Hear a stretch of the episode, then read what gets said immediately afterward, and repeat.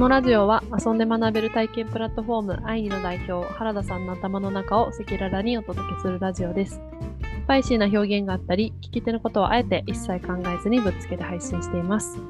今日は最近予約がいいペースで入っているというお話から戦略的にキーワードを獲得する必要があるというお話、愛には結局なくなるのかどうかという話や雑談等々をお届けします。それではどうぞ。おはようございます。よろしくお願いします。おはようございまはい。よろしくお願いします。はい。今日も週報の方から入っていきますか？はい。はい、お願いします。えーっと、最初は数字の状況共有というところで、えーアクティブ体験数がギネスを更新した話も入っておりますが、お願い。す。そうですねあの、はいアクティブ体験数がギネス更新したのは先月ですと。で、まあ今月も更新するかなっていう感じの状況ですが、うんうんえっと、大事なのは予約とか売り上げがどれだけにつながっていくかっていうことで、うんやっぱりその、まあ、売り上げがっていうか、ホストさんは、体験を出すことで何を期待してるかというと、まあ当然ですけど、お客さんが来てくれることを期待してるわけで、お客さんを送ることができなければ何の仕事もしていないということになりますので、うん。うんえーどれだけのその売り上げが出せているかということうん。を僕らとしては一番重要視しないといけないわけなんですけど、まあそっちが、あのー追随してきているような印象があって、結構予約は、あのーそれなりにいいペースで入っているような感じがします。うん。はい。むちゃくちゃいいって感じではないですけど、うん。あのーまあ、ここ、最近というか、まあ、ここ、はい。そうですね。まあ、コロナの落ち着きとかもやっぱりうん。あるんでしょうねっていう感じで、うん。まあ、ここまでの2月までのあの動きとはだいぶこうはい。変わってきたなっていう印象があります。うんうんうん。はい。あのーやっぱり季節によってどんどん売り上げって変わるので、季節要因がすごくあるので、まあ、4月は4月、5月は5月、で、5月はゴールデンウィークあるよねとかってあるので、基本的にはまあ、先月よりも今月、先月と今月比較してもしょうがないっていうのが僕らのサービスの特性で、まあ、去年と比べましょうなんですけど、うんうん。はい。えーと、なので4月は4月の去年と今年の4月とどうあの変わったかなっていうのをウォッチするとうんいうことになるんですが、はい。まあ、ざっくり去年、まあ、めちゃくちゃいい着地しては1.5い倍とかいくかな、みたいな、感じですかね。うんうんめちゃくちゃいい感じにいって。はいはい。うんまあ、あのうんはい。あの、それはそれで喜ばしいことではありますが、まあ、正直ね、まあ、僕らのプラットフォームはまだまだ小さすぎて、うんあの、1倍、1.2倍が1.5倍になったところで、はい手数料の売り上げに対するインパクト、まあ、大したことないんですが、あうんの、うんまあまあ、はい。こんな感じですね。うんうんありがとうございます。はいうん。あとは、あの、先週に引き続き、この2021年のまあ7月が最高売上だった件に関して、なんか詳しくいろいろ、はい、話していただいてるなと。思ってます。結論、スーパーホストがあの無双してるんじゃないかってことで、えっ、と、しえー結論、スーパーホストが無双していたっていうあのところでしたということで、まあ、予想通りだったなっていう感じですね。うんうん。で、えっ、と、それはそれでいいんですけど、あの、じゃあなんで無双してるのかっていうことがまあ大事で、うん。えっ、と、まあ、ちょっとあまり具体なところに入りすぎるとちょっとあれなので、うん。あの、はい。あまり特定できてしまうと、あの、あれなんで、うんはいでそれを隠した上でちょっと言うと、うん。いわゆるそのビッグワードを獲得していたと。まうんあ、あるスーパーホストさんのある体験紹介ページがビッグワードに当たっていたっていう感じですね。うん例えば僕らワークショップっていうキーワードを取れてるんですけど、はい。なので、例えば大阪ワークショップとか、東京ワークショップとか、神奈川ワークショップとか、そのエリアかけるワークショップみたいなことを検索したら大体1位なんですよね、僕らの。で、うんワークショップっていう言葉ってそんなに、あの、っていうかまあ結構メジャーな言葉なんで、ワークショップを探している人からすると、まあまあワークショップって検索するので、うん。うん、あのすほほぼエリアかけるワークショップって検索したら全部1位なんで、うん。えっと、ワークショップ関連キーワードのあの流入はほぼ全て取ってると言ってもいいんじゃないかなというふうに思うんですが、うん、なので、僕らとしてはそのワークショップって結構でかいワードだよね。で、そのキーワード取れてて大きいよね、みたいな話してるんですけど、はいまあ、その、そのホストさんが取ったキーワードは、うん、この大きなワークショップという言葉の6倍ぐらいでかいキーワードを取ってて、うんそらやばいよねって、しかも一つの体験紹介ページでうん、取ってるんで、ワークショップってなんかワークショップに関わるすべての人でみんなで共有してる財産みたいなものですね、キーワードは。うんはい。だから誰かが恩恵を受けるワークショップ、ワークショップによって誰かが恩恵を受けるわけじゃなくて、みんなが恩恵を受けるわけですけど、うん、そのスーパーホストさんが取ったのは体験紹介ページ1枚で、うん、ワークショップの6倍ぐらいでかいキーワードのはい。流入を全部一人で食べたっていう感じうん、ですね。なので、うん、まあ、そら売り上げ出るよねっていう、うん、うん、うん、月に300万ぐらい出てたんですけど、はい。1ヶ月で300万とか出るっていうのはまあ異常ですよねってていう、うん、あの、それだけなんで取れたのかって言ったらうん、SEO でしたということですね。うんうん、で、まあ、ここから言えるときこところで、ちょっとこれね、あの、キーワードを隠しながら喋ると、ちょっと具体なこと 全然喋れなくなったりするんですけど、ちょっとまああんまり公開すぎるとこ、あれかなって気もするんで。うん、うん、うん。まあ、で、うーん。まあ僕ら結構その、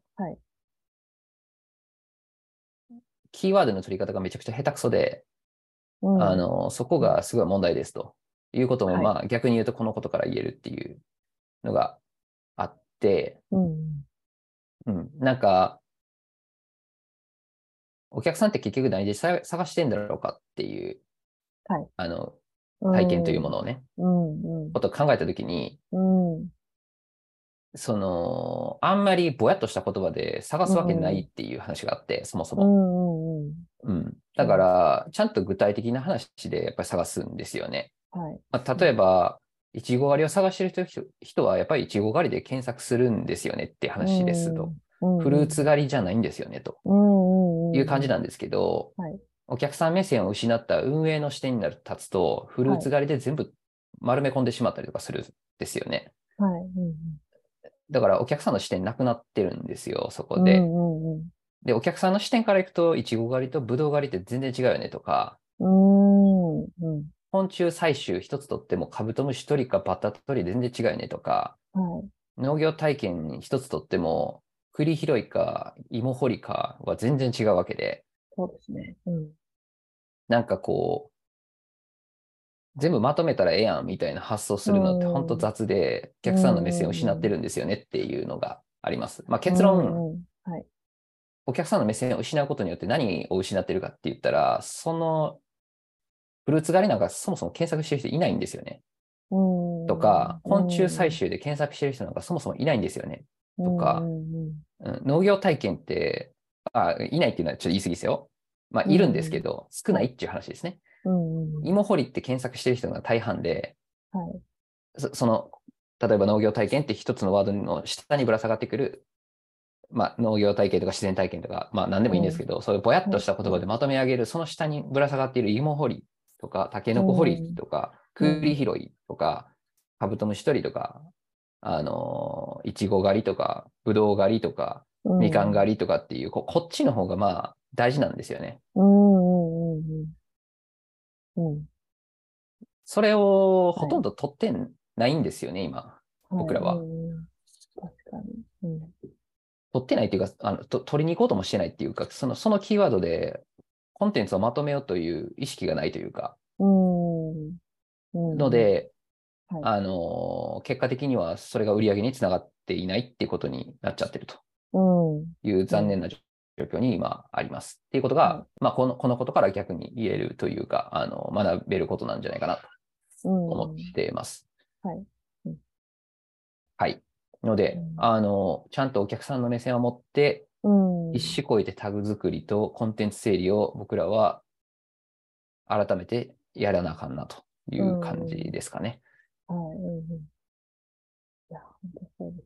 うん。いや、なんかこれ私も個人的にすごく、あの、そうだなっていう、まあ、気づきというか改めて、うん、お客さんの視点に立った時に、その大きなカテゴリーで調べることなかなかないなっていうふうに思ったので、うん、お客さんの視点をこう忘れないで作りたいな、確かに思ったなっていう一つでした。うん。うん。うございます。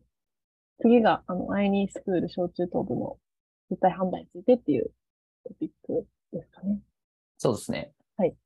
まあ、あの、具体的な金額とかは、一旦伏せますが、うん。あの、まあ、2月はこれぐらい、3月これぐらい、4月これこれこれぐらい、5月これぐらいって、こう、やっぱり、あの、これぐらいの売り上げ出してないとお話にならないよねっていう水準っていうのを出してますと。うん。うん、で、あの、これて、あの、あくまでね、撤退判断なんで、目標ではないですよねと。撤退する判断ですから、うん。目標というのはもっと、もっと上にあるわけですよね。うん。うん、だから、これ目標じゃなくて撤退判断ですって話なんですけど、うん。うん。これ下回ったら最悪の状況にあるから、あの、うん撤退しようと。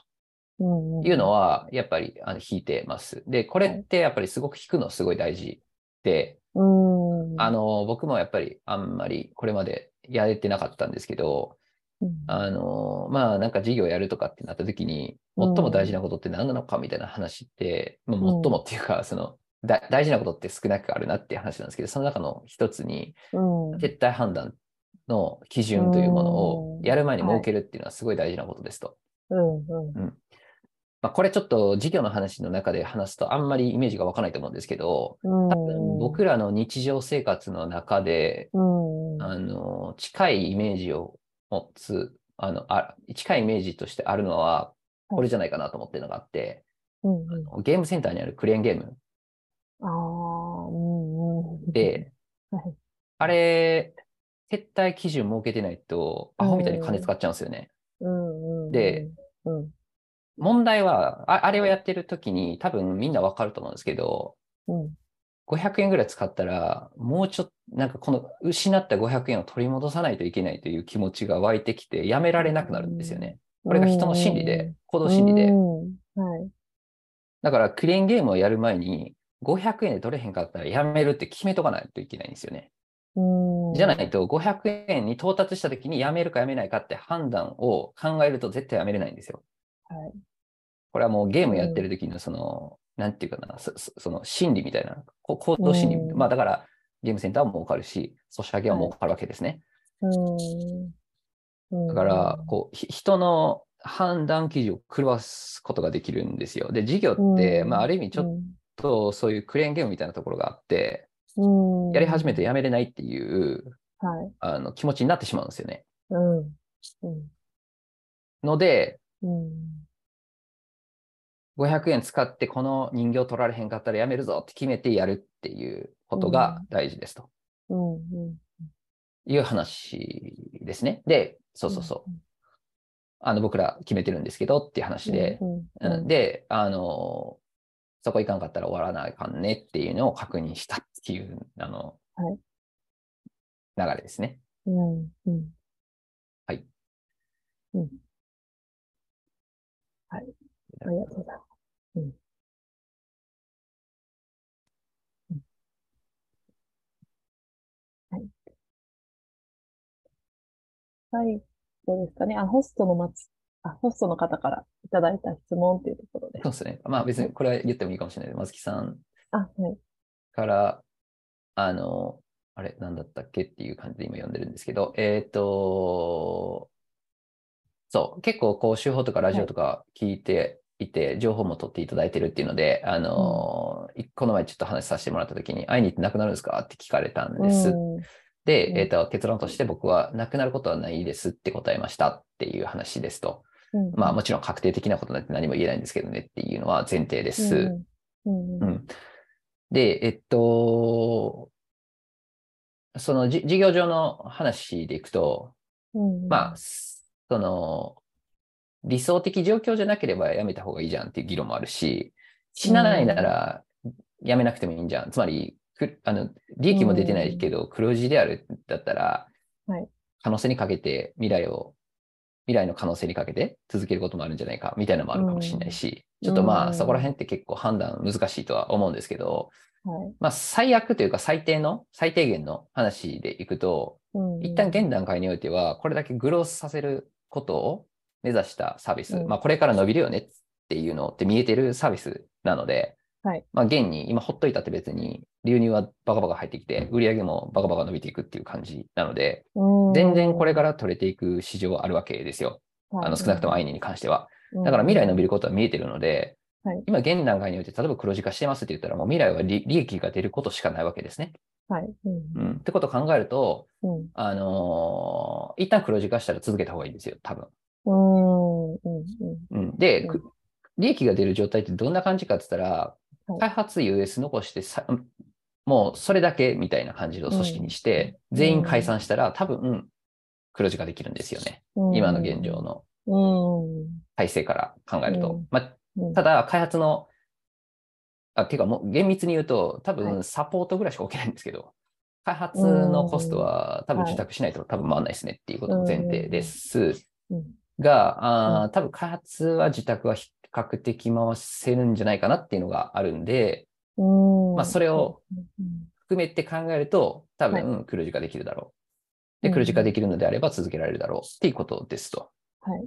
うん、ただ、まあ、しあの、なんでこの質問が来たかって、あの結構僕も潰れるぞみたいな話をずっとしてるからなんですけど、うんうんあのずっと潰れるぞという話をしてるんですけど、潰れると言ってるのはこの組織が潰れることなんですよねって話で、うんあの、今いるメンバーに対する僕はメッセージを今発してるわけで、うん。まあ、うその今いるメンバーにとっては、愛にが続くか続かないかな、うんというのももちろん重要な事項ではあるとは思いますが、自分が関わることがなくなれば、まあ正直終わったようなもんなわけで、うん。だとすると、ほとんど組織の人がいなくなりますって言ってるとすると、終わりじゃんっていうのをニアリーイコールにして僕は終了よっていう話をずっとしてるっていう感じですね。はい。なので、まあホストからすると気になるのは、社内はい。の中にどれだけのメンバーが残っているか残ってないかっていうことよりも、サービスは続くんです。かの方が気になるから、サービスがつ続くんですかって聞かれたら、それは続きますって答えますし、社内のメンバーに続くんですかって聞かれたら、あ続きませんねとしか答えられないですよねっていう話で、それはまあちゃんとした売上なり利益というものが出てくるような構造を作らないと、はい。あのダメだということですね。うんまあ、上に書いた、あのーその、今だったらスクールやってるとか、まあ、ここら辺での売り上げがある程度出てこないと、多分ダメかなと。プラットフォームの手数料の売り上げで何とかしようなんてことは多分まあ無理ですね。今より10倍ぐらいでかくしないといけないので、あの理論上多分不可能なので、うん直近としては。はいはい。ここが、まあさっきもちょっと1.5倍ぐらいになるかなとか言ってるけど、まあ、あのつまりそんな感じですと。10倍ぐらいがなかのに1.5倍とか言ってても、もうお話にならないっていう、そんな感じ。はい。なので、あの、プラットフォーム側っていうのは正直こっちの、その、その他メンバーを残すとか残さないとかっていう議論の中においては、まあ、あんま意味がないうん議論うんになっていて、いかに外から別の外貨を稼ぐかっていううんことの重要度が高まっているって感じですね。うんで、ここから逆算すると、はい。うん、あのーもちろんそのスクールをやらないといけないっていうのはもう間違いないことではありますが、うん。うん、直近としては生き残らないといけないことの方が重要度が高くて、生き残らないと何もできないわけなので、スクールやろうにもい。生き残れなかったらできないですよねって話があるから、うんうん。うん、あの目の前のことで生き残らないといけないことの方がプライオリティは高くて、はい。うんんだとすると、その生き残らないといけないってなった時に、つまり、ある程度の利益を出すことができるんじゃないかという、まあ、あるいは売り上げを出すことができるんじゃないかという見込みがあるからスクールやってるのであって、そこが立たないのであればや、まあ、やれないよねって話につながるわけですね。うんうん。その他メンバーが残るためにやってるんだからっていうのが前提なんで、はいうんそうですね。うん。あるいはそのスクール以外のところでその他メンバーが残るだけの売り上げを出せるものが別で立ち上がるのであれば、うん全員でそっち向かった方がいいし、うんううんんあの、今は直近の目標っていうのは何かというと、その生き残ることだけが目標になってますとはいいう感じになってます。うんうんはい。ありがとうございはい。ます。はい。一旦、あの、手法の方ですね。あの、お話しいただいたかなと思うんですけれども。なんか、それ以外のところで原さんで話しておきたいことはありますでしょうか？これ以外のところでうん。うーん。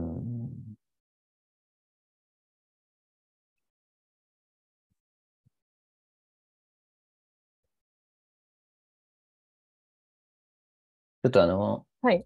今年はき、あの、うん。キャンプをしようかなと思ってて、あ、そうなんですね。僕、基本的には海に遊びに行ってた感じだったんですけど、これまでの人生ずっと。うんうんうん。はい。うん。なんか、あんまり山とか行ってなくて、ずっと。はい。えー、うん。小学生ぐらいの時はずっと山行ってたんですけど、山っていうかそのキャンプ、まあその時ぐらいはキャンプやってたんですけど、はい。えー、よく。うんうんうん。なんかそこからはあんまり行ってないなって感じでずっと海ばっかり行ってて、そうなんですね。うん今年はちょっとキャンプしようかなと思って。この前買いました、はいキャンプ、あのテント、テンえトとか、ー、すごい。はハップとか、い。えー、いろいろ。そういうのは立てれるんですか？ご自身で。立てたことはあるん？あ、た、た、たれ、立てれますよ。もちあ、ろん。は立てるんですね。えーはいあ海、海は主に釣りとかっていうことですか？釣りとか。いやいや、海はヨットをやってましたっていようのくやってたんですね。ずえー、はいの、で、うんうん。基本的にはヨットって、その、うんヨット乗って3日間ぐらい海出たりとかする感じなんで、はい。いや、あのーすごいですよね。なんかのノリで言うとキャンピングカーみたいななもんなんですよ。海のキャンピングカーみたいなノリかなって思います。あの、中にキッチンもあるし、はい。あの、食材とかブワーっと買い込んでの持ってってうん、船の中で調理したりとかしながら、あの、ずっと過ごしていくって感じ。船で寝てとか。する感じなんで、まあイメージ多分陸のキャンピングカーに近いような感じのイメージじゃないかなっていうふうに思いますと。うん。まあでも、はい、その、なんかその動力源は基本ない、ないっていうかあるんですけど、あの一応エンジンとかもありますが、あのヨットだから基本的には風で進むので、うん、うんあの港を出るときと出る、あの入るときぐらいしかエンジンを使わないです。ほほとんどはい。だから、うん風だけでずーっと移動して、うんうん。あの腹減ったら飯作ってみたいなことをひたすらするだけっていう、あの、謎い感じなんですけど。それはご家族で行かれるんですか？いやいや、家族は無理です。よ。あ、あ、違う違う。ん僕がやってたのは、その、だから、あのー子供生まれる前とかにやってましたっていうので、、でもうん、それ無理なんで、さすがに。あの、うんそんなのんびりした感じじゃないんですよ。結構大忙しな感じなんで。えー、あ、そうなんですね。うん、うんスポーツですね、イメージ。どっちかっていうと。ラグジュアリーな感じないです。そもそも。あ、そうなんですね。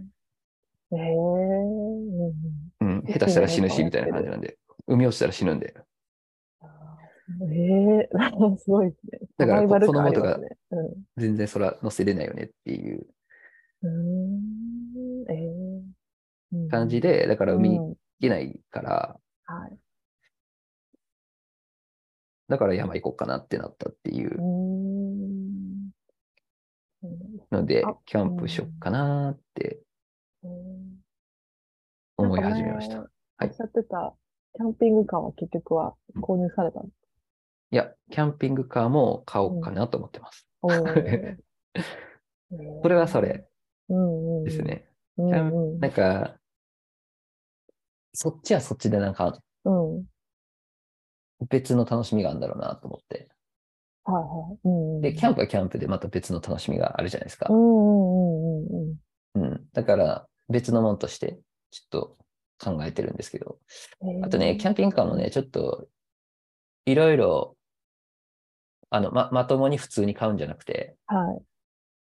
ちょっといろいろして買おうかなと思ってるんで。あ、そう、自分でこう、改造するみたいな意味ですか？うーん、ちょっとまだわかんないですけど。ななんか、なんていうかな。。ただた、ただポンって買って乗るだけっていう感じじゃなくて、うんうん。うん。あの、レンタルするとかも含めて考え、買おうかな、買おうかなと思ってるんで、うん。だからうんあの、自分の会社で買おうかなと思ってるんですよ。あ、そうなんですね。いいそうそうそう。ね。いわゆるその事業として買おうかなと思ってます。うんうんうん。で使われてない時に使おうかなぐらいのノリです。おー。うーんので、あっちはどっちかというと、うんちょっと事業寄りにするかも。へえ。うんうん。いいですね。そうなんです。うーん。山に、もうちょっと遊びに行こう、海からっていうか。うん。いや、んで、あれやってて思うんですけど、やっぱ、うんなんかね、キャンプとかってもっとやった方がいいですよね。僕らもね。うん。やった方がいいですよね。うん。キャンプは結構いいと思うんですよね。うん。ザ自然体験って感じが多分あると思うし、はい。はい。うんなんかこう、ちょっとこの、なんていうかな、こう、うん。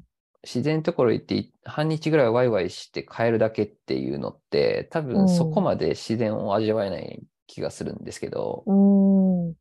要するにキャンプって外で寝るってことなんで、に。なんか外で寝るってことの方がやっぱり一番こう、いいですよね。うん。体感できるうん。感じがある。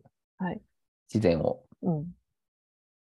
なんか夜とかね、うん。うん。うん。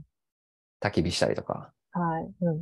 寝たくなったら寝て、みたいな感じで。うん。なんかそこも含めて考えたら自然体験が人気で、ファミリー向けに自然体験どうたらこうたらって言ってる僕らとしては、うん。まあ結構、キャンプはもっとやった方がいいんかなっていうのは。改めて思ってます。うん。そうですよね。うん。うんうん。で、も、問題っていうか難しいのが、うん。その、どこでもキャンプやっていいわけじゃないから、ああ、うん。ううんん、ちょっと分かってないのが、はい。いや、いわゆるその自分の土地があったりとかして、そこでね、できる人とかやったらうん。いいですけど、そうですね。別にそういうの持ってない人が、じゃあそういうキャンプの体験をやろうみたいなことって、じゃあできんのかできないのかでいくと、まあ結構難しいですよね。うん。あつまりそのキャンプ場とかを使ってやらないといけないってことになったりとかすると思うんで、はい。うんってなった時に、うん。やっていいんだっけ？やったらあかんのやっけ？みたいな話って多分許可取りが必要ですよねとか。だと思うんですよね。うんで、その許可取り、で、キャンプ場って別にその、多分その、き基本的にはキャンプ場って別に個人が経営されてる方がほとんどじゃないですか。個人っていうかそのね会会社としてとか。はいうん。だから別に僕もキャンプ場の経営でもやろうかなとかって言い始める、そのノリ感じゃないですか。うん。うん、好きな人とかがやってるって感じで。だから、はい。うん。まあ、究極そのオーナーがいいよって言ったらいいわけで、ダメって言ったらダメなわけで、みたいな感じだと思うんですよね。うん。うん。まあそもそも許可取りいいのかいらんのかみたいな話もよくわからないし、だって、そうです。あの別にそこの利用料は普通に払ってるわけで、はいはいはい。ううんんうんうん。確かに。うん。あとなんか、うん。めっちゃいいなと思ったのが、はい。まあ今回僕、ちょっとこう、なんていうのかな、ラライトのやつ買ったんですよ。その、キャンプのセットですか？キャンプのセットも、10万ぐらいに使ったんですけど、はい。うん。でも、むちゃくちゃちゃんといいやつとかって20万とかするんですよね。ああ、そう。うんで、10万とか20万するから、うん。あ、で、もっと安いやつもあるんですよ。別になんか、大丈夫これみたいなやつ。アマゾンとかで店舗取って検索したら、なんか、中国のメーカーかなみたいな、ようわからないやつがいっぱいなんていうのはい。があるじゃないですか。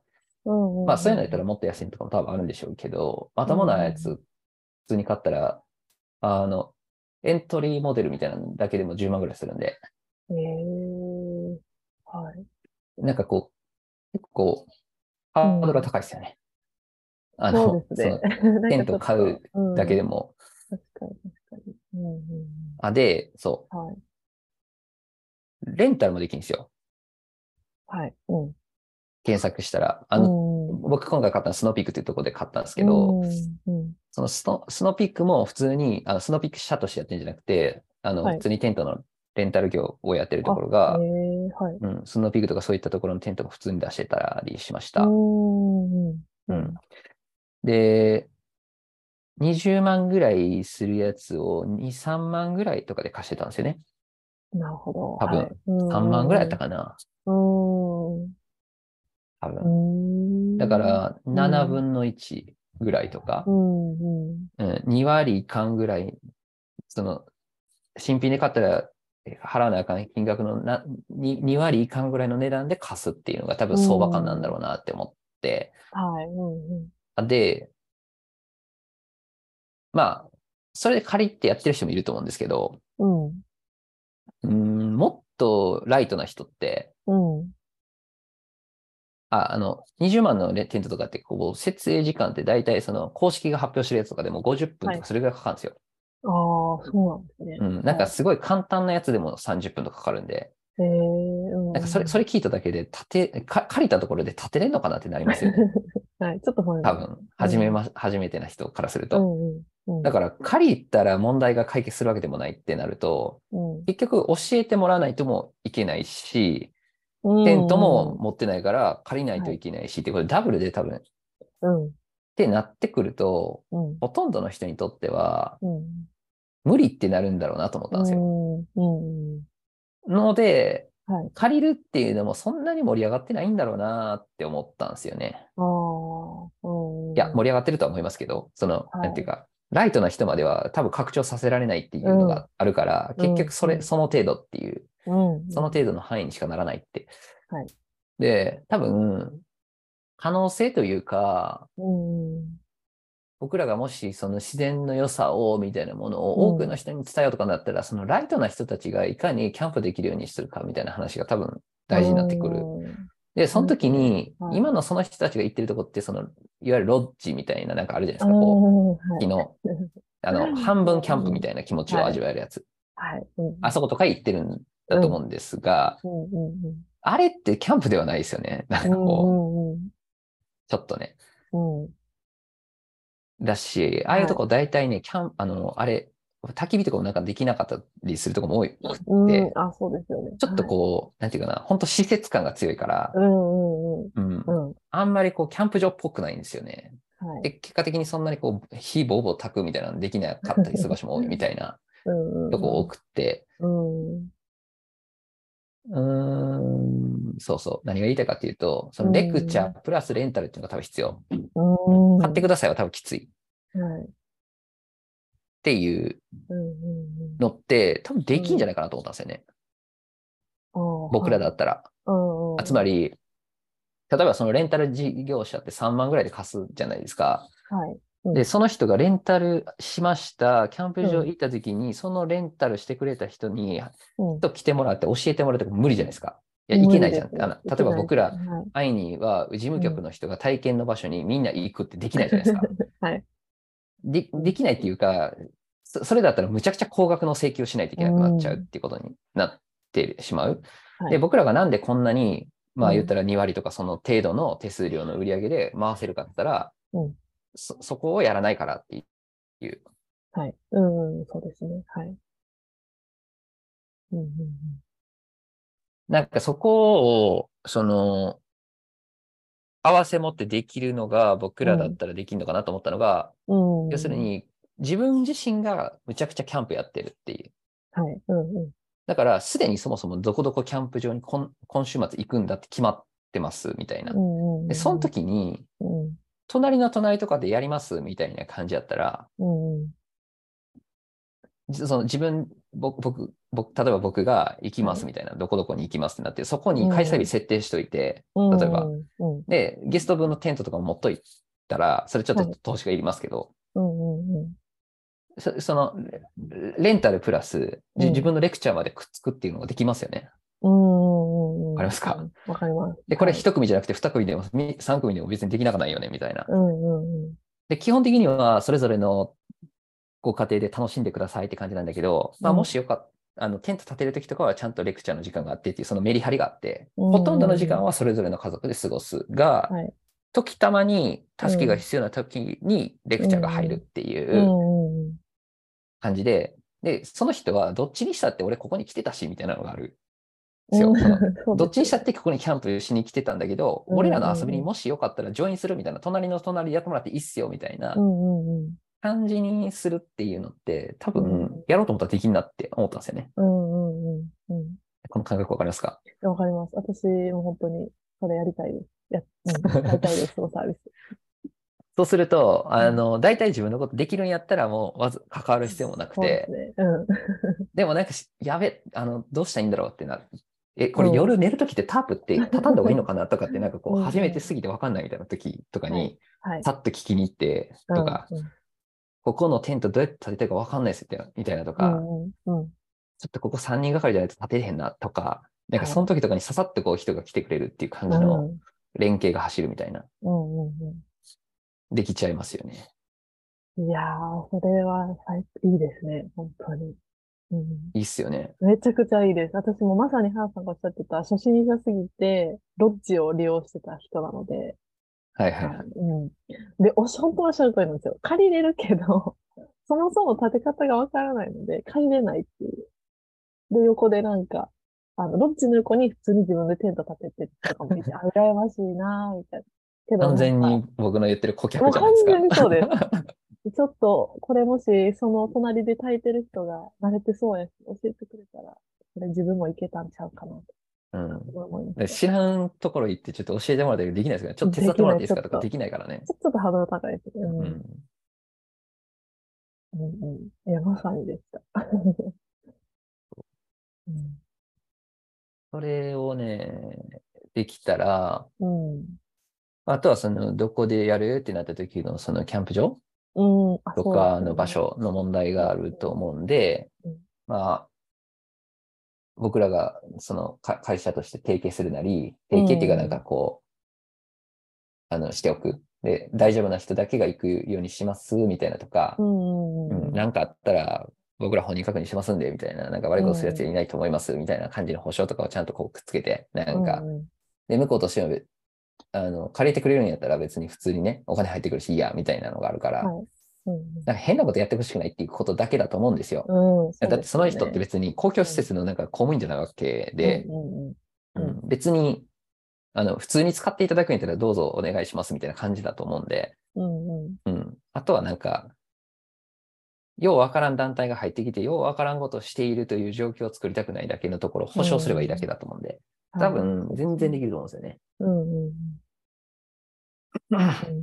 ただ、ただっていうか、あの、結構ね、うん。問題、問題っていうか、はい多分なんですけど、キャンプ場って結構埋まってんですよ。ああ、うんうんうん。ちょっと僕もそんなに調べきてないかわからんけど。もうシーズンになってきたらね、うんどこもね、めっちゃ先まで埋まってんですよね、実は。うん特に例えば人気なところとかは。はい。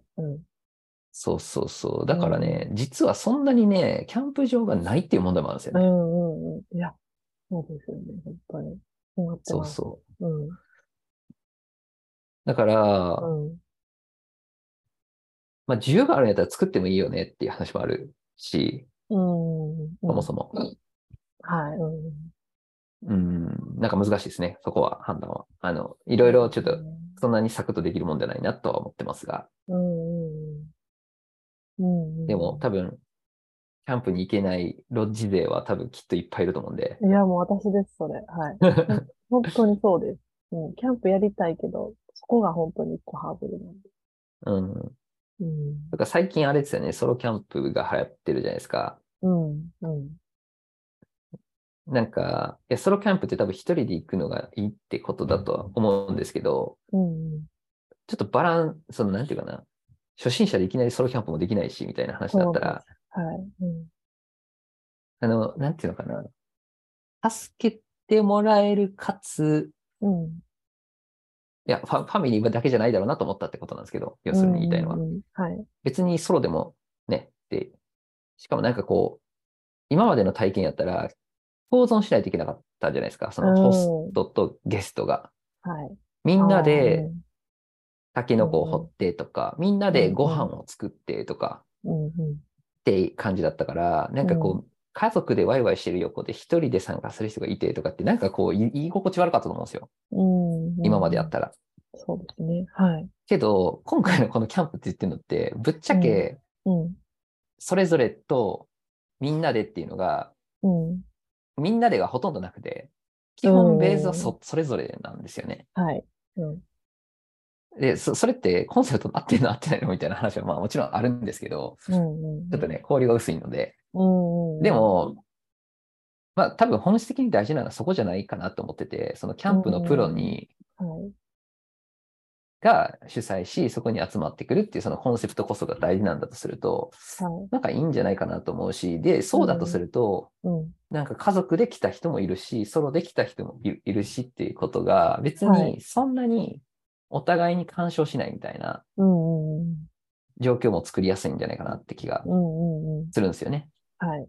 うん、いやーめっちゃいいと思う。私、それ使いたいです。うん。すうん。いません。そんな、あの、キャンプ自分でやろうかなと思ったら、なんかそんなんできんなってこう思いついたというだけ。話でした。うんうん。面白かったです。ちょっと誰かやってほしいな。ちょっと僕はね、あの、やりたくないなって思ってるんで、あの、あ、そうなんですね。うんそういう、うん僕はホストをやりたくない人なんで、うんうんうんうん。うん。誰かにやってほしいなって思っておりますね。うん。でもなんか、あ、そういうのやります。好きですって人も全然いそうですけうん、キャンプやってるね、その、なんていうか、人の方が多いですからね、まあ明らかに。そど。の、ああ、そうですよね。カブトムシ取りに行ってくれませんかっていうのはめっちゃハードル高いけど、ああ、うん。そのキャンププをやっってもらえませんかはめっうんちゃ言いやすいですよね。うんそれに比べたらって話ですけど、ね。うん、農業体験やってくれませんかとかよりも、うんうんうん。いや、キャンそうですねプ人口まあまあいるんじゃないですか確かに。すでに。うん。全然キャンプや、やり、やってくれませんか？っていうのが言いやすいですね、本当に。ねうん。募集してみようか。うんうんうん。老若キャンプやってくれまませんかってちょっと日本語として変ですか？ど、なんて言ったらいいですか？そうねなんかそういうキャンプを主催する人もやってくれませんかってなんて言ったらいいんですかねうーん。なんて言ったらいいんですかね。キャンプをや、手伝ってほしいっていうことですかね。ホストしてほしい。ああまあまあ、キャンプのホストをしてほしいなんですけど、うんうんうん。キャンプ体験、キャンプ体験って言えばいいのか。キャンプを、うん、キャンプ体験。キャンプを一緒にやってくれる人、募集とか。キャンプ体験。うん。なんか、伝わる言葉がちょ、ちょっと発明が必要かもですね。そうですなね。何を集めてるのかよくわからない。なんかこう集まらないんでね。うーん、そうですね。うんキャン、キャンパー募集とか、違いますかああ、いや、わかんない。ちょっとごめんなさい。キャンパーって何ですかって感じなんですけど。キャンパー。キャンパーはキャンプをする人ね。そうですね。うん。キャンパーとか言うんですか？なんかキャン。パーって言いますよね。あ、あ、言うんですね結。構聞きます。はい。うん。よし。じゃあちょっと、試しに集めてみましょうか。うん多分、キャンプをやってる人からしたら、この話したら何が難しい。いかとかも見えてくるでしょうん、うんそうですね。う。うん。確かに確かに。うん。やってみたいですね、これは。うん。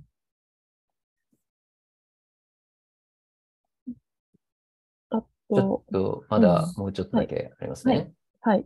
15分ぐらいかなと思います。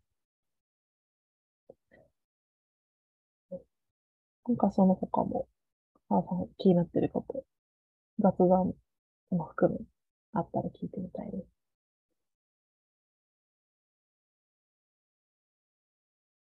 そうですね。うん。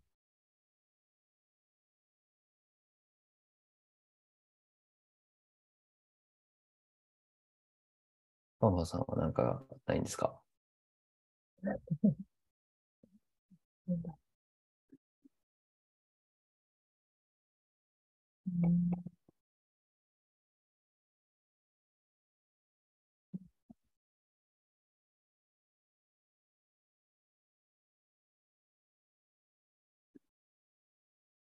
なんかでもさっきのキャンプのやつ聞いて、すごいパッと、あれと似てるって思ったのが、私3月から、あの、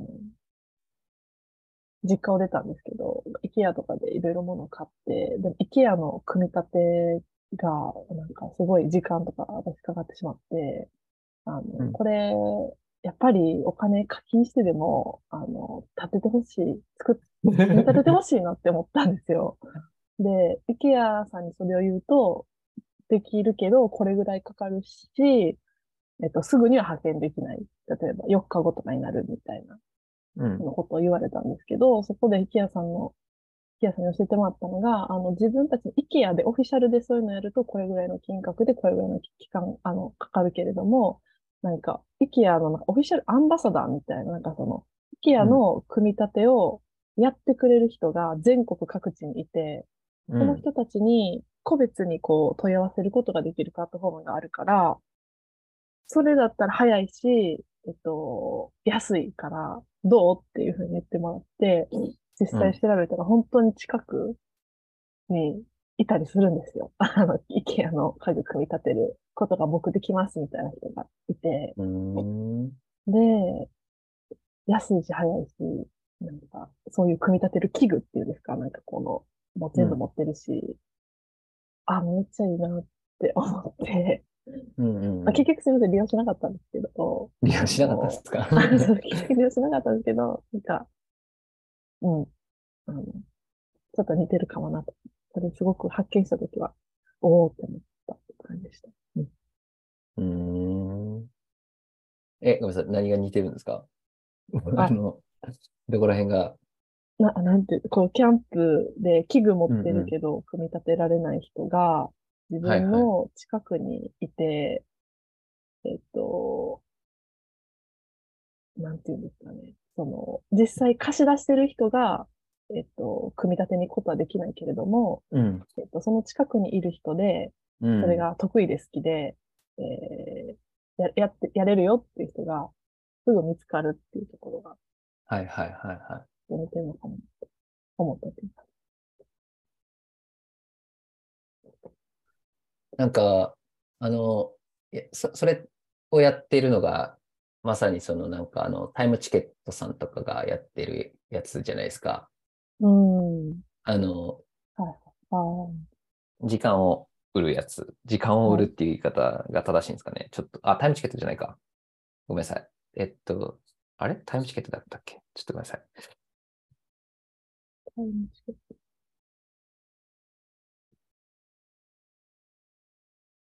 イムチケットではないかも。うん、タイムチケットじゃない。えーっとですね、違う。えーっとですね、あの、スキルシェアのなんかあの、あれ？何やったっけ？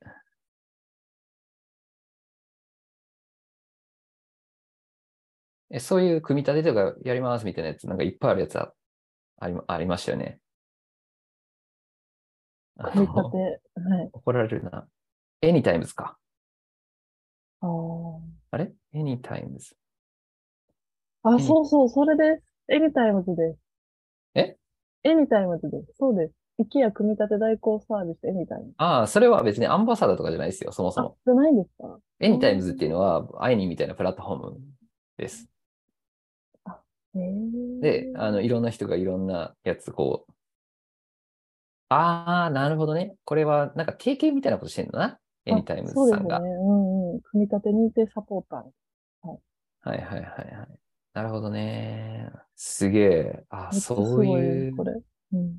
そういう提携があるんですね。ここれ。は、おもろいな。うん。いや、でもなんか何が言いたいかって、その、ここれ、コンセプトのとこ、ご近所で出会って助け合いってこう書いてますけど、トップに。うんうんうん。まさになんかそんな感じで、近所の人でなんかちょっとこれお願いしたいな、みたいな時に、こう、パッと依頼できるってやつがあって、いや、うんやつで、うん。なんか引っ越しする時にちょっと手伝ってとか、ちょっと、なんか犬の散歩お願いしていいみたいな感じとか、なんかそういうやつ。はい。うんよくないですか、これ？うん。うん。これ、うん。めっちゃいいと思うんですよね。うん。で、なんかね、はい。ちょっとこう、Anytimes 的なやつで、うん。僕、岬に家借りてたじゃないですか。で、はい。うん。問題が、うんうん。ゴミの問題があって、はい。うんうんゴミ、ゴミが月も、なんかちょっと忘れましたけど、月水に捨てな、なあの生ゴミは月月曜日とかあるじゃないですか。うんプラゴミは火曜日とか。はいで、そもそも土日に行ってて、こっちは。土日にゴミが出るじゃないですか。平日いねえしってなったらゴミ捨てれないんですよね。はい。で、なんか車で来てて、車でもう東京まで持って帰るかとか言って東京まで持って帰っちゃったら、別に東京で捨てりゃいいやんって話になるんだけど、うん基本的にはまあ酒の虫みたいな感じでもあるし、車で来ることなんかないわけですよ。うんうんうん。ど土日にわざわざ岬に行って、なんで酒も飲まずに帰るのみたいな感じなんで。うんあの、だから、酒飲むがベースなんで、うん。車で来ることなんてできないしってなったら電車で帰るの、帰るわけで、こっちは。うん。うん。ゴミ持って電車乗るわけにいかへんわけじゃないですか。うん。で、駅のホームでゴミ箱、でっかいゴミ捨てるわけにもいかないわけでってなったら、本当にマジで、こマジで困るんですよ、ゴミ。ゴゴミの問題に。で、近所にね、なんか、あれ、なん、なんだったのかな？なんか便利屋さんみたいなのがあったんです、あって、はい。はい。なんか、よくわからない。便利屋さん。うんうん。何でもしますみたいな。で、うん何でもしますみたいな人がいたから、うん。何やったかな？なんか500円か1000円か払ったらね、なんかね、うんゴミ捨てといてもらっていいですかって言ったら、ゴミ捨てといてくれるんですよ。ああ、助かる。助かりますね。うん、なんかこの感じめっちゃ助かりません？めっちゃ助かります。うん。いや、これが ANYTIMES なんですよ。うんうんうんうん。要するに。で、うんうん。問題は ANYTIMES になっちゃってるがゆえに使えない人がいっぱいいるんですよね。うんうん。あ、うんあ、あの、僕僕ははたまたまその2拠点という謎の状況を作り、はい土日に遊びに行ってて、なんか今のその状況がぶわっと重なって、そのゴミ捨てれなくなったじゃないですか。だから、はいまあ、特殊なんですけど、ここのゴミ捨てれないとか、例えばこれ一つとっても、うん全然いるじゃないですか、多分。うんうん。例えばおじいちゃんおばあちゃんになってもうちょっと大変みたいな人ももしかしているかもしれないとかね。わかんない。うん。な、なんなんでもいいんだけど、なんかこう、500円パッと払って何かやってくれるっていうのが、もっと流通する土壌ってあるような気がしてて、そうですよね。うん世の中には。うんうんうん。でも、 ANYTIMES になってるからしんどって感じあるんですよねわかります？この感じ。いや、これ、兄にも、 aini も同じ問題を抱えてると思ってるんですよ。うんうん。なんか、 ANYTIMES でゴミ捨ててくださいってやらないようね。んうんうん。確かに確かに。それは。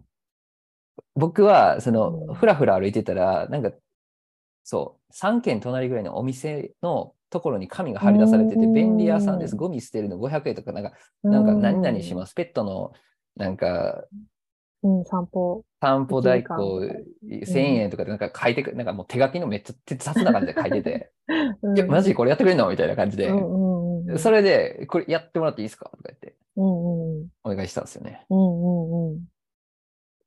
なんかね、そそんな感じじゃないと、そら流通しなくないみたいな感じがあって、僕で。でさえもそう、みたいな。はい。うんうんうん。うん。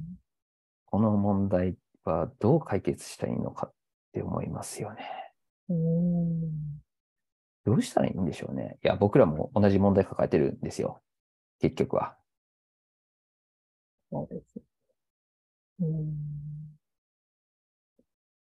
うん。なんかね、金払ったらいい。金、お金払わずにちょっとお願いなんてできないですからね。さすがに。もうこの現代社会。うん、そうです、ちょっとゴミ捨てとってもらっていいですか？って、隣の人にお願いするとかして、よう言わないじゃないですか。うん、無理です。で、そそれってなんで言えるか言えないかって、やっぱり、うん。普段からの関係性とか、普段からの助け合いとかがあって初めてそこにはそういうものが生まれると思うんですけど、はい。うん。残念ながら普段からの助け合いってやっぱりもう起こりづらい世の中になっちゃったじゃないですか。うんうんうん。はい。うん、これ、まあよく、なんか、まあここでも言ったのかもしれないですけど、なんかその消防とか、その、はいそそういうのって街でやってたけど、それをもう消防署がやることになったしとか、うん街の警警護というか警備というか、なんかそういはいう警察的機能みたいなものも、もしかしたら昔はう街でやってたところもあったと思うんですよ。うんうんうん。でも、なんかそういうのも全部警察に任しちゃうってとか、はい。うんうん、なんか物を買うとか、もう全部ね、企業がやってしまったりとか、その、なんていうかな、街の中でみんなで助け合ってやらないといけなかったものが、ほとんどのものが企業と行政で賄われちゃってる世の中になったから、うん。お互いに助け合うっていう機会がもうなくなってきてて、はい。リアルがゆえにこの、なんていうか、隣近所で助け合うみたいなことが起こりづらいですよね。うんうん。だからちょっとゴミ捨ててくれ、もらっていくかな、みたいなものをうんうん言うタイミングがもうなくなっちゃったんですよね。はい。うんうん残念ながらですけど。うん。うん。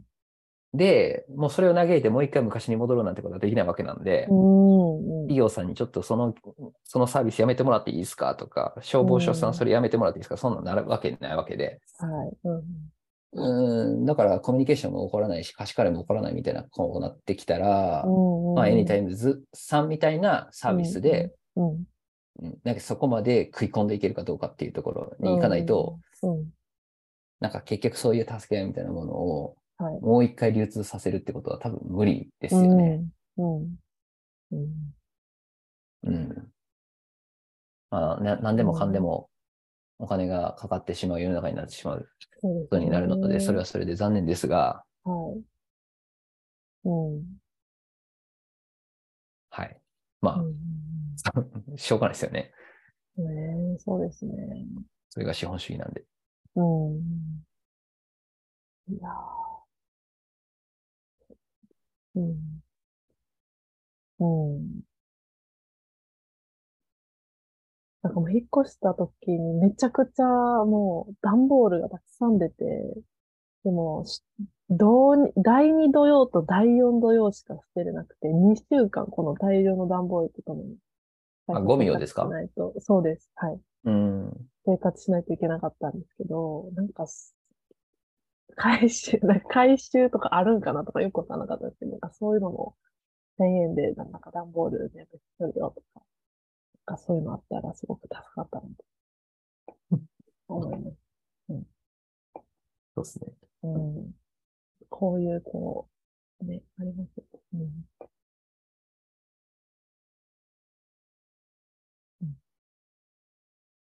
なんか、いや、さっきの話から、こう、逆算して考えると、うん。やっぱそのインターネットでやるっていうのも大事だけど、リアルでやるっていうのもすごい大事ですよね。あの、そうですよね例えば、ゴミ捨てますって書いといてくれるか、書いといてくれないかによって、だいぶこう変わるみたいな。うん、うん、うん。うん。で、その、ねえ。うん。いや、結局、そううう、ん。そことそこがやっぱハイブリッドしないといけないんだろうなって思いますよね。うん。そうですよね、本当に。うん。うん。うん。うん、そうですね。うん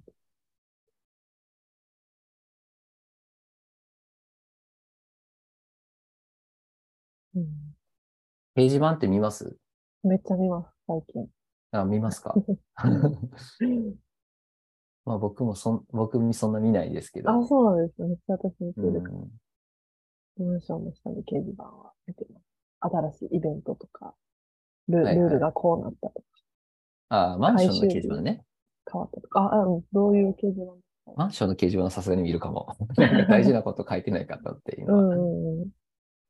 そうそう。いや、僕が言いたかった、なんか街の中に掲示板みたいなのもあるじゃないですか。町内会のなんかこういうイベントがありますみたいなとか、マラソン大会がどうたらこうたらとかなんかよくあはいるやつ。いはいはい。や、ああいうのあ、見それも見るようになりました。マンションのやつで。あうん、こんなのがあるんだっていう発見があったので、町内会のそういうのも見るようになりましはいはい。た。うん。いや、で、いや、あれもなんだかんだ結構見てるんですよね、みんな。なんやかんやね。うん。うん。うん。なんかあれって、うん。もうちょっといい感じにできないのかなって思いません？うん。うん。うん。なんか、はい。いや、いい感じってなんやねんって感じなんですけど、その、なんていうのかな、こう、うんうん。開かれてないじゃないですか。うん、わかります、それは。うん。掲示板が。うんうんうん。だから、なんていうか、誰かの独占的うん広。告媒体になってる気がする。これはめっちゃ感じてます。うん。謎のヨガみたいなイベントの情報とか貼ってるけど、これ誰が貼ってんのっていうか、この人、この人、えいいのみたいな、なんかこう、うんうんみんな、なんかこの公共っぽい位置づけにあるこの掲示板で、そのイベントの告知していい権利があなたになんであったのみたいな、うんうんうんうん。とかってないですか？ああ。で、なんかそれをずかずかと、こう、人の家に土足で上がり込めるような、こう、根性ある人だけが独占する場所になっちゃってる感じがしてて、うんうんうん。なんかもうちょっとこう、うんうん。そういう感じじゃない開かれた場所になったりとか、うん。もうちょっと面白い情報が載るようになったりとか、結果的にね、っうんうんうんてなってくようになったらいいのになーって思うことはよくありますね。あれすごいうんうん広告効果あると思うんですようん。めちゃね。くちゃありますよね。うん。うん。さすがにあそこの場所もね、もう一回そういうふうに使い、使うことって多分できないと思うんですが、うんうん。なん、か、はいいや、その看板を立てるっていうのは別にあるじゃないですか、あちこちに、そのお金払って立てるような場所だって。だかはい。ら、そう、うんうん企業としてその掲示板をバーンって立てるってこともやろうと思えば多分できると思うんですよね。うんうんうん。うん、確かに。で、それがある程度、例えばですけど、中央管理さえできてさえいれば、うんうん。なんか、バーって張り出すこともできると思うんですよ。そうですね。うん。あの、イメージはあれ、選挙のあれみたいな感じ。じ。うんうんうん。あれ、はいあれ、貼る、貼るのは、その、か各選、あの、出出馬する人が貼らないといけないから大変なんですけど、はいなんか、あもう、もはやあんなんて、貼ってあげたらいいのにと思いません？そんな、なんか、それぞれで貼りましょうじゃなくて、うんそそんなことすると、その、資金力ある人が貼っちゃうじゃないですか。さすがにあの看板は、うん。はい。看板ぐらいは、なんかこう、うん何か、出馬する人の分は貼ってあげますとかにしてあげた方がいいんじゃないかなって、僕、そう思うんですよね、あれ。うん。確かに、そうかもしれないですね。うん。ね。あの、うんポスティングするというか、そそういうね、付加的なやつは自分でやれよでいいと思うんですよ。うんテレビ CM 打つとかも自分でやれよやし、うんウェブ広告も自分でやれよやし、うん。でもあの看板は、うん、なんかね、貼ってあげたらいいのにって、なんかこう、パラパラパラパラ増えてきたな、みたいな感じの謎の感じじゃないですか。うん、そうですね。いつもそうですね。うん。だから。うん、あの、あれをそもそも立ててるのが一体誰なのかもよくわかんないですけど、選挙管理委員会かなんかが立ててるのだと思うんですけど、そういう管理委員会みたいなその中央集権で立ててる人たちがバーって張り出すっていう。うん。で、何が言いたいかというと、あの感じで、うん、例えば企業がうん。ああいうのを立ててる、全国にバーって立ててますってなったら、うん、うん。そこの会社に依頼さえすれば、全国の掲示板にドーンってチラシ貼るってできるんですよね。強いですね。うん、うん、うん。それぞれの各地域にいるその管理してる人たちが、はい。あの、貼ってくれるっていうんうになったら、わざわざペタペタ貼りに行く必要なくて。はい。うんで、多分大事なのはそこに面白い情報が結構入ってる。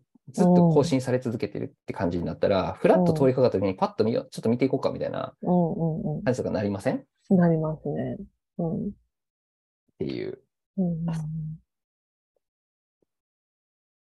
でアナログですけど。うん。そうですね。いや、でもなんか、街の SNS フォローするよりも、掲示板の方が全然見てます。ね。うん。特にシニア向けにはものすごい効果があるんで、あ確かに。シシニア向けっていうか、うん、そう。インターネットだとね、やっぱりきつい。Anytimes って結局、うん、そうなんです。結局みたいになっちゃうのはそこうんですよねっていう、その、うん張り紙してたら来るのに、はい。Anytimes 載せても来ないっていう。はい。うん、うん、うん。うん。ということでうん、だいぶちょっと時間が来ちゃいましたね。はい。ありがとうございました。はい。ではまた来週はいもよろしくお願いします。はーい。よろしくお願いします。はい。ありがとうございました。はーい。はい。